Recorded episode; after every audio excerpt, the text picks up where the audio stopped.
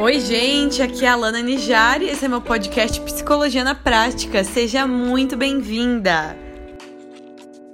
E aí, minha gente, vamos lá para mais um, um, episódio aqui no podcast Psicologia na Prática, onde eu compartilho conteúdos para te ajudar a ter mais inteligência emocional e a viver um dia a dia mais leve. Eu acredito demais nisso. E hoje eu queria trazer para vocês um conteúdo que vocês me pedem muito nas redes sociais, lá no Instagram principalmente, né? Se você ainda não me acompanha lá no Instagram, corre lá, arroba Lana Nijara. Tenho certeza que você vai curtir os conteúdos que eu compartilho por lá também.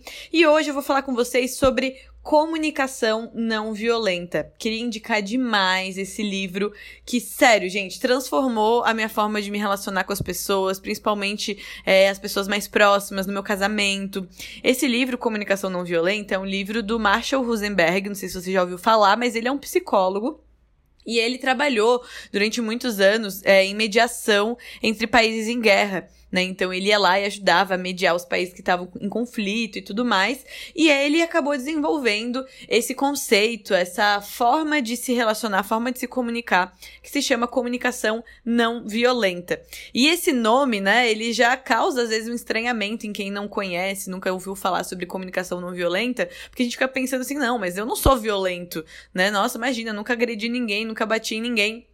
Mas a questão é que a violência, ela não é só física, né? A violência, é, ela é verbal também. E nem só, assim, uma violência explícita verbal, mas palavras machucam tanto quanto atos, né? E muitas vezes a gente tá machucando as pessoas ao nosso redor e a gente tá se comunicando de uma forma agressiva, ou às vezes até meio velado, meio passivo-agressiva, e não tá conseguindo é, ter relacionamentos que de fato cumprem o objetivo, né? Que a gente quer tanto ter relacionamentos mais saudáveis, mas a gente gente peca muito na hora de se comunicar.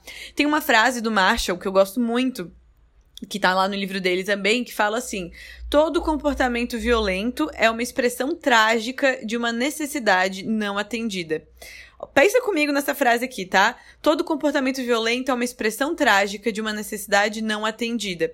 É, quando ele tá falando aqui de comportamento violento, lembra? Ele trabalhou com mediação em países em guerra né, entre países em guerra, mas ele tá trazendo isso pro nosso contexto diário também. Então, toda vez que alguém se comporta de uma maneira agressiva ou violenta, seja verbalmente, seja fisicamente, é, é uma expressão trágica de uma necessidade que aquela pessoa tinha que não foi atendida, ela não soube comunicar, ela não soube lidar com aquela necessidade e a forma que ele aprendeu era é, foi através desse comportamento violento, né? Então, tem, tem pano pra manga pra gente falar aqui sobre essa frase, mas o que eu quero trazer pra sua vida hoje é que cada vez que você briga com alguém, que você é agressivo, que você xinga, que você perde a compostura ali na, numa conversa, num relacionamento, você tem uma necessidade sua. Mas ela não tá sendo atendida e você fica frustrado, você fica brava, né? Brava ou bravo, né? Tem muitos homens aí me, me ouvindo também. É, e aí, quando você não tem a sua necessidade atendida, você reage de uma forma que nem sempre é a melhor forma, né? Então, queria trazer para vocês hoje aqui nesse podcast, nesse episódio, né, quatro, os quatro passos da CNV. Se você já leu o livro, você já vai conhecer, mas você pode revisar também aqui, às vezes já faz tempo que você leu. Se você nunca leu, depois que a gente, é, que você terminar de me ouvir aqui, vai atrás ela na Amazon, online, compra esse livro que eu tenho certeza que vai te ajudar muito, tá? Porque lá ele aprofunda muito mais. Mas eu vou resumir e trazer aqui a minha forma de falar sobre esse assunto, né? Então, a CNV, ele, ela propõe uma forma de se comunicar que reconhece as nossas próprias necessidades e expressa elas de uma forma autêntica, né? Porque muitas vezes a gente tem necessidades, seja uma necessidade de mais afeto, de mais atenção, de mais carinho, e a gente não consegue expressar aquilo de uma forma autêntica e a gente fica dando indiretas, a gente fica dando cutucadas, e isso só piora o nosso relacionamento. Então, a CNV traz esses quatro passos que eu vou compartilhar com vocês rapidamente nesse episódio aqui. O primeiro passo é a observação, tá? A observação, o que, que é? É eu me observar e observar a situação de, sem julgamentos. Né? Então, assim, quando eu tô numa situação que alguém me incomodou, por, por, é, por exemplo, né? Nessa última semana, que alguém me incomodou de alguma forma, é a nossa tendência imediata, nossa tendência, assim, voluntária, involuntária, né? É colocar um rótulo sobre aquela pessoa. Então, nossa, essa pessoa é folgada, essa pessoa é irritante, essa pessoa é uma ingrata, né? Mas a, a CNV, ela propõe que a gente observe as situações que nos incomodam, né? Que nos trazem algum tipo de desconforto, com uma observação sem julgamentos. Então, ao invés de você dar um rótulo para aquela pessoa, você vai descrever exatamente o que aquela situação aconteceu. Então, eu, eu, eu, o rótulo que eu dei foi que a pessoa ela é folgada, mas o que, que aconteceu de fato? Ela me deixou esperando por 20 minutos no restaurante, né? A gente tinha combinado um horário, ela chegou 20 minutos atrasada. Isso foi o que aconteceu. E a minha interpretação, né, ela é de que a pessoa foi folgada. Mas se eu chegar para essa pessoa, na hora que ela chega no restaurante, como no horário comigo, e chegar, pô, mas tu é folgada mesmo, né? Me deixou esperando aqui 20 minutos, não sei o quê. Você já imagina que se essa pessoa ela não tiver muita inteligência emocional, ela já vai se defender, ela vai ficar chateada e vocês vão estragar um momento que tinha tudo para ser legal. Então, ao invés de você fazer um julgamento, você observa a situação exatamente o que aconteceu, o que foi. Combinamos 5 horas e você chegou 5 e 20 ou 5 e meia, né? E, e, e, chegou atrasado no horário que a gente combinou. Essa foi a situação. Aí o segundo passo da CNV é descrever os seus sentimentos, identificar os seus sentimentos naquela situação. Então, o que que me fez sentir ter esperado durante 20, 30 minutos essa minha amiga que combinou comigo tal horário, né? Porque a nossa tendência é responsabilizar as pessoas pelos nossos sentimentos. Então, assim, ah, eu tô muito irritada porque você chegou atrasado, ou você acabou com o meu dia, você acabou com o meu almoço aqui porque chegou atrasado e tal, tal, tal, tal, tal, tal. Isso não é verdade, tá? Primeira coisa de todas, ninguém tem esse poder de transformar os nossos, nossos sentimentos. É a gente que se permite sentir certas coisas. Por mais que os eventos eles cooperem, às vezes, pra gente ficar irritado ou para ficar chateado, no fundo, no fundo, é uma decisão nossa deixar aquilo acabar com o nosso dia ou não, né? Então é importante você, quando tá nessa situação que te incomodou, você observou, descreveu exatamente o que aconteceu, não botou rótulo sobre a pessoa. E aí você vai olhar para você e pensar pensar o que que isso me fez sentir, né? Eu tô triste, eu tô chateada, eu fiquei irritada, eu fiquei frustrada porque eu esperava que a pessoa tivesse chegado na hora, né? Porque eu valorizo muito a pontualidade, eu valorizo muito o tempo das outras pessoas. E eu fiquei frustrada, né? Porque isso não aconteceu comigo. Então, é, isso é super importante você você conseguir entender que sentimento aquilo despertou.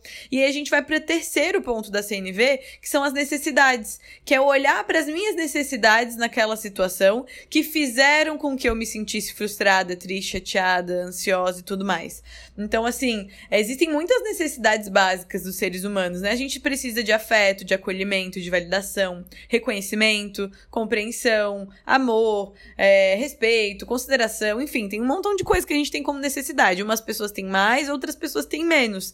Mas o que a gente precisa se conectar é pensar assim: o que, que eu tô precisando, ou o que, que eu tava precisando naquela situação, né? Ou vamos pensar no momento presente mesmo. Você tá ali sentada no restaurante, a sua amiga tá atrasada, tua cabeça já tá indo para aquele lugar de, meu Deus, ela é muito folgada, ela não valoriza a nossa amizade, ela é muito isso, isso, isso, aquilo. Aí você para, você respira fundo, Observa a situação, ok, marcamos tal horário, ela chegou atrasada, estou me sentindo irritada e frustrada.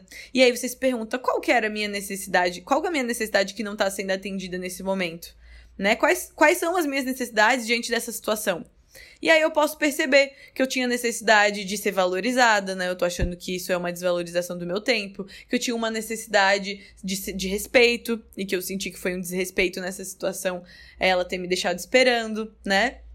Então, eu olhar para as minhas necessidades, às vezes numa relação amorosa, por exemplo, você tá carente e aí você já tá sentindo que a pessoa não gosta de você, que ele não tá te dando atenção e que ele é muito frio, tá muito distante, tal, tal, tal, tal. Ao invés disso, se você observar o que tá acontecendo, o que que de fato tá acontecendo? De fato tá acontecendo que essa pessoa não fala direito comigo faz três dias que a gente não consegue conversar sobre como a gente tá e não tem uma conversa assim de se conectar. Eu tô sentindo falta disso. E aí eu tô me sentindo sozinha porque a minha necessidade de conexão não tá sendo atendida. E aí a gente vai pro quarto ponto, que é o quarto e mais importante de todos, que a gente precisa urgentemente aprender a fazer nos nossos relacionamentos, que é fazer pedidos. Então, quando eu identifiquei a minha necessidade, quando eu paro de culpar e de rotular o outro, eu posso fazer um pedido né, que atenda as minhas necessidades de alguma forma, né? Então assim, o que, que eu gostaria de pedir para as pessoas que eu convivo? O que, que eu gostaria de pedir para aquela minha amiga a hora que ela chegar atrasada, ela sentar? O que, que eu gostaria de pedir para ela? sobre essa minha necessidade, né? Como que eu poderia comunicar para ela aquilo sem causar uma briga desnecessária? Então, porque assim, a maioria das pessoas não faz pedidos, fazem exigências, né? A gente faz exigências para os outros. Eu quero que você me ligue mais, eu quero que você me dê mais atenção, eu quero que você não vá pro futebol e fique comigo. Ou pra amiga, né? Eu quero que você chegue pontual nos encontros comigo toda vez, não sei o quê. Mas a gente precisa ser específico nos nossos pedidos, né? Então, assim, se fosse o caso ali da, dessa amiga que chegou atrasada, ela poderia chegar e você poderia dizer: olha, quando eu vi que o tempo tava passando, né? Eu tô aqui esperando há 20, 30 minutos, eu fiquei me sentindo bem irritada. Porque eu tenho uma necessidade das pessoas serem pontuais, delas valorizarem o meu tempo, né? Eu interpreto o atraso às vezes como uma falta de respeito, como uma falta de valorização pro meu tempo. Então, para que a gente não, né, não passe por nenhuma situação é, assim chatinha nas próximas vezes, eu queria te pedir para que daqui para frente você respeitasse um pouco mais o horário que a gente combina. Será que você poderia fazer isso das próximas vezes?